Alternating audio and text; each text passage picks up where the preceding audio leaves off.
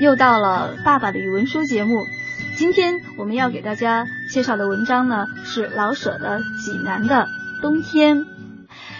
今天在我们的这个演播室里，依然迎来的是我们每期节目的嘉宾，来自中国传媒大学的袁庆峰老师。袁老师，你好！你好，主持人。你好，各位听众。嗯，很多人啊，可能没有去过济南，但是一提到这篇《济南的冬天》呢，大家都会对济南啊有这么一两个比较熟悉的印象。首先，济南有很多泉水。第二，济南的冬天，我我是从网上看来的，袁老师哈，嗯，就是说济南的冬天它是有绿色的青苔，可能是因为是有这个泉水的缘故，哦，所以很多人会觉得一个北方的城市它有这么多水，首先它是觉得比较特别。第二个，北方的城市可能很少见到青苔。就觉得济南是一个比较特别的，尤其是冬天很少见到绿色。哎，对，很少见到绿色。比如说北京，就是。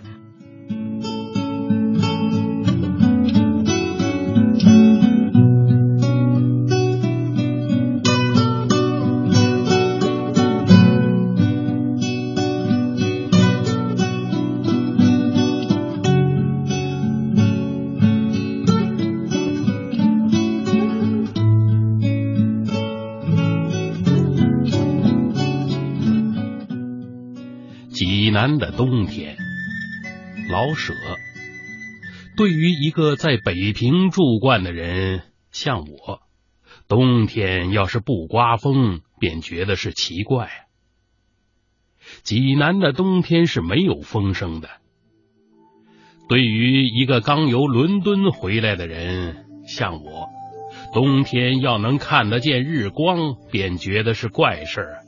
济南的冬天是响晴的，自然，在热带的地方，日光是永远那么毒，响亮的天气反有点叫人害怕呀。可是，在北中国的冬天，而能有温情的天气，济南真得算个宝地呀。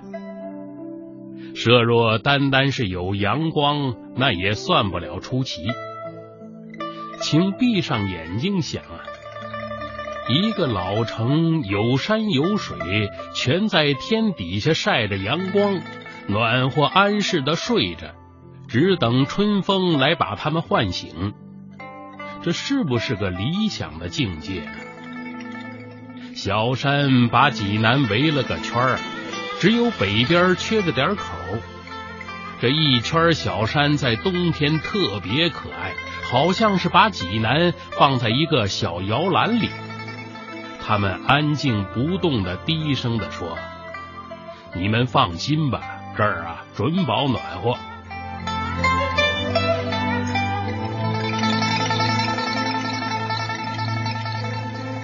袁老师啊，听了老舍的第一段文字，我觉得作为两个在北方生活了一段时间，呃，您是北方人，我是在北方生活了一段时间的人，我们来共同说一说北京的冬天，北方的冬天，它有些什么样的特点？风很大。呃，对，老舍写的这个，真是只有北方人才能写出这种，嗯，北方冬天的感觉啊。嗯。或者说，对到济南这个冬天这种对比性啊，嗯，写的是非常到位。嗯，那个我是纯种的北方人，嗯，生长在北方，但是呢，我有一点这个很幸福的地方，就是我年轻时候曾经在南方读过书。嗯，哎呦，这个对比，我就特别现在就更能认同老舍这个这个感受了。那北方的冬天，比如说北京的冬天吧，那就一个字儿冷。这个冷就是这个冷冷呢，说上去好像也不对头。这北方冬天都冷啊，那这就是燥，特别的燥。后来一想想，这个燥呢也不对头，嗯，就是一个字儿干。这干指什么呢？干不只是指的气候上，还指的视觉上。比如说我们一出门，到处都是光秃秃的，看不到一点绿色，这个让人忍无可忍。嗯。还有一个方面呢，这个北方这个冬天也有点好地方。要是不刮风的话，天很蓝，那太阳晒起来那就叫太阳。所以我总跟那个别人说，这个一方水土养一方人。北方人为为什么会形成这样的性格呢？要么是一，要么是二，它是气候所决定的。我在南方度过那冬天，我觉得是忍无可忍。知道什么意思吗？你是下雨还是不下雨？对，一天到晚阴这个天，对总是那么那个样子，哎，结果人家南方就比较性格就比较呃温柔，嗯，说话比较这个婉转，嗯，办事就比较这个是吧？这个小桥流水，慢慢来做，嗯。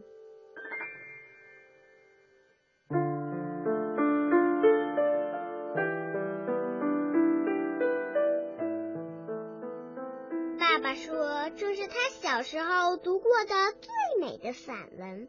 秋天来了，天气凉了，一片片黄叶从树上落下来，一群大雁往南飞，一会儿排成个人字，一会儿排成个一字。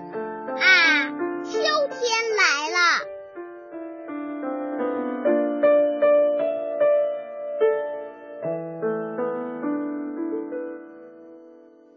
这里是爸爸的语文书，把你当年的读书故事说给更多的孩子听。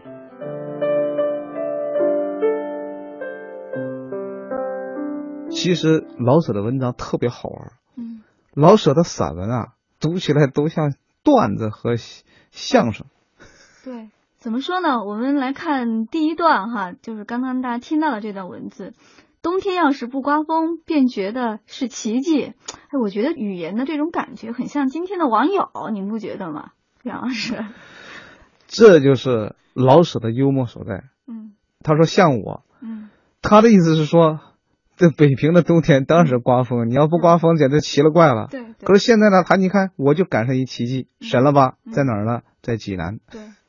哎呦，老舍这个，我就说啊，一个文字上的这个幽默，比如说你就读一个这个所谓的小品或者段子，他其实他骨子里，就他的幽默是在骨子里，而不在这个文字本身。我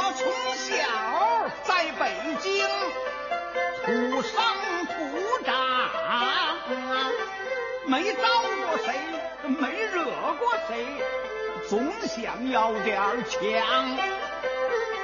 省吃俭用，好不容易，我买了一个电脑，爱如珍宝，小心翼翼，在书包里。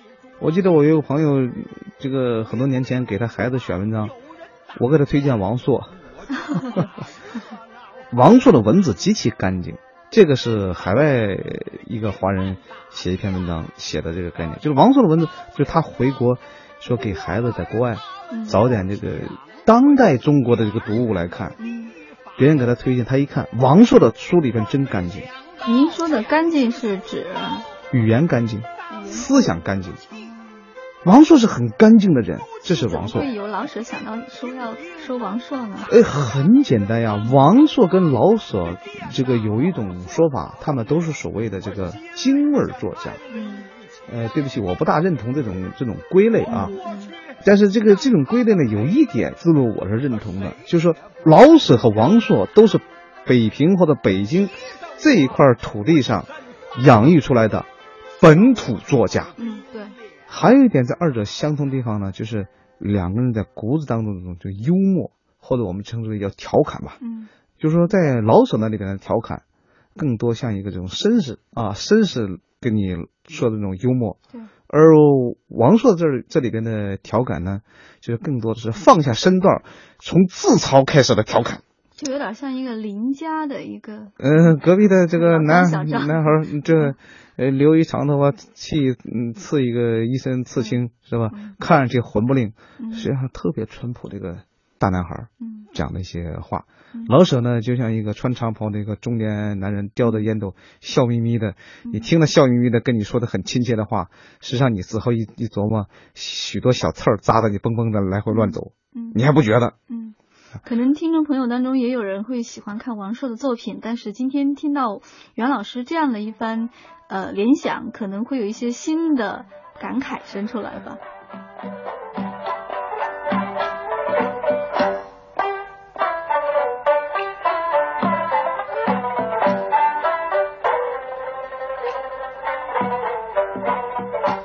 那么换到老舍这里边呢？老舍的东西很干净，但这种干净更多的是呢，得益于他的这种奇人背景下的文化修养。嗯，骂人不带脏字儿，当然我不说他骂人啊，就人家讲那个话特别漂亮。对，呃，这这这个北京人老北京讲话讲漂亮，事要做的漂亮，人要收拾的漂亮，字儿要写的漂亮，话得说的更得漂亮。哎，老舍这个文字就是有这种漂亮的这个精神在里边。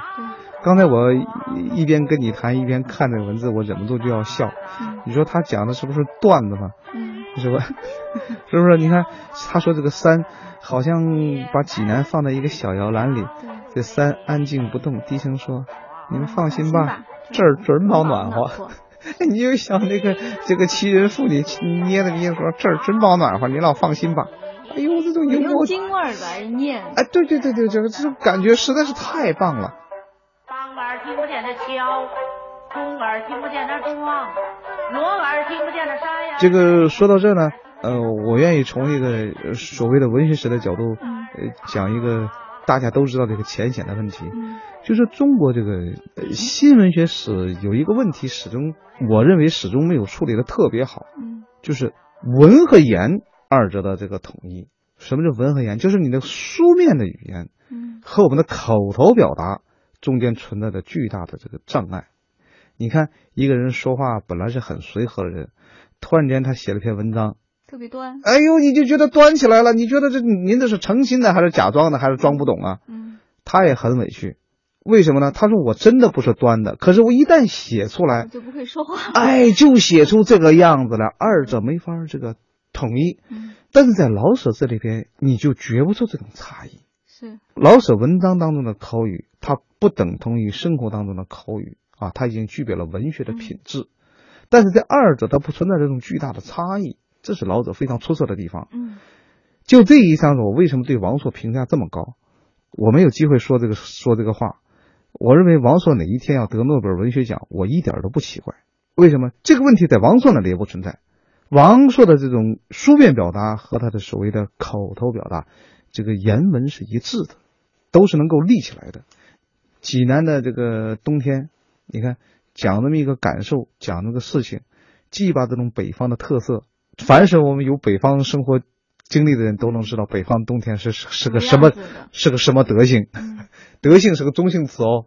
那反过来呃对比一下济南冬天的相对的这个温柔啊，这种感觉还是特别深的。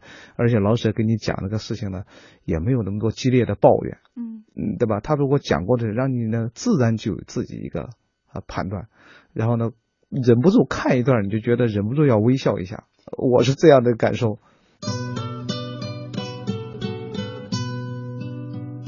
真的，济南的人们在冬天是面上含笑的呀。他们一看那些小山，心中便觉得有了着落，有了依靠。他们由天上看到山上，便不知不觉的想起，明天也许就是春天了吧。这样的温暖。今天夜里，山草也许就绿起来了吧？就是这点幻想不能一时实现，他们也并不着急，因为有这样慈善的冬天，干啥还希望别的呢？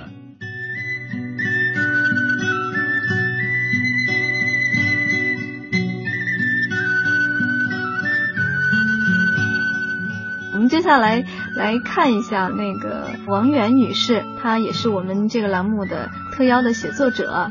就她对这篇老舍的《济南的冬天》，他有一个自己什么样的一个印象？他说呀，老舍的作品我读过很多，但我不记得曾经读过这篇《济南的冬天》。今天读了一遍，最突出的感觉就是那种心之所至、信笔拈来的劲头，挺像当下年轻人的作品。我印象中，老一代作家都是很讲究结构的，也很讲究文以载道，文章绝不能随便写。现在的年轻人就不管那么多了，喜欢写什么就写什么，写了就发到自己的博客上，有人看当然好，没人看呢也不在意。这篇《济南的冬天》就有这么一点信马由缰的气质。你要是捂住作者的名字给我写，我绝对认不出这是老一辈大师的作品。哎，对于这个王源女士的这个看法，您？哎呀，王源同志的确是个同志啊，是个好同志啊。就是我们不仅是这个属于同一时代的人，嗯，而且我们的认识是相当的是接近，相当的是一致。嗯，这个我王源女士的确指出了一个问题，这好文章就是就是呢非常自然的流露出来的。你一端起来，倒反倒不好玩了。哎，所以王源也的确指出了一个很伟大的一个一个观点，就是老舍的文字这是跨越时代的。嗯，到了今天读上去，依然感觉到非常亲切，不隔。我们知道很多作品读起来很格的，对，一觉得这个东西就有这一股过去久远时代的气息，你就能嗅出来，知道吧？但但是老舍这个东西，你你的确这篇至少这篇文章来说，他没有这个没有这种感觉哦，所以我认为王英说的非常对。还有一个我愿意借着这个想说一个观点呢，就是我们过去谈到的这个巴金的《鸟的天堂》，嗯，是吧？我们今天又读到了老舍的这个《济南的冬天》，济南的冬天。你仔细看一下，你发现这两篇文章都是写于一九三零年代。嗯，不要关系它三一年还是三三三零年代，三十年代，就是说三十年代的文章散文的特点，除了我们说它的冲淡之外，还集体反映了知识分子的一个心境。就是说巴金也好，老舍也好，他们的身份除了作家，还有一个社会性身份，就是知识分子。嗯，就是一九三零年代的知识人的心境是值得关注的一个课题。实际上，它是一个怎么说呢？呃，它这个非常有趣的一个东西。嗯，我指的三十年代是指的从常识上来讲，是指的三七年抗战爆发之前。嗯，那么一九三零年代呢，是知识分子各方面都比较好的一个时代。我指的好，主要是指这个待遇上好。比方说，大家都知道苏步青，嗯，著名的数学家苏步青，哎，苏步青先生回忆，他说他这个做学问最好的时代是三十年代。怎么个好？他举个例子。当时的生活待遇非常好，他记得他的一个月的收入三百零五块大洋，而当时一个工人一个月的收入是五块大洋，而五块大洋可以养一养活全家了。嗯，呃，所以你就明白老舍骆驼祥子写的那个教授的 感觉了吧？嗯，是是吧？除了有做饭的太太，当然不做饭了，有做饭的这个老妈子使唤的小丫头，还有什么？还有给他拉包车的人。这个拉包车的这个人，就相当于今天你你你买辆奔驰，还弄一司机在那养着。我昨天晚上还跟人讨论过三十年代的收入，说几百块大洋好像已经能买一幢四合院了，就是他一个月的收入。一个四合院就是三百六十块大洋啊！嗯、您买一四合院啊，也就是说您您这一个月工资就买一四合院回来了。这个，那么我要说的是跟今天老课文紧密相关的一个问题，嗯，就是好的文章。尤其这种呃所谓的这个休闲的东西写出来，它是有一个前提作为保障的，嗯，就是你不会关心那些俗事，你不会这写文章时候晚上这顿红薯有没有啊？嗯、一会儿老鼠偷吃俩，剩下半个我怎么吃啊？你没有这些东西的考虑，没有一些世俗的东西，你才能够得以提升出来，不仅悦己而且悦人，就是自个儿高兴，别人看的也开心。换言之。你想想，巴西去看《鸟的天堂》去干什么去了？是不是去游玩去了？就是。呃呃，我说的是不是？嗯。老舍写济南的冬天，写什么呢？他去西鲁大学教书了，嗯、是吧？闲鱼在那块对比起两地天气的不同，你看老舍闲不闲？嗯、他居然有这个心劲儿。嗯。你给了今天的人，您赶紧上班去打卡去。嗯。这经济危机了，明儿工资都发不出来了。嗯嗯。这就是什么？我就说心境不同，什么心境？这就是时代性不一样了。文化是什么？文化就是闲出来的东西，这就是文化。是，文化就是休闲的产物。哎，爸爸说这是他小时候读过的最美的散文。秋天来了，天气凉了，一片片黄叶从树上落下来，一群大雁往南飞。一会儿排成个人字，一会儿排成个一字，啊，秋天来了。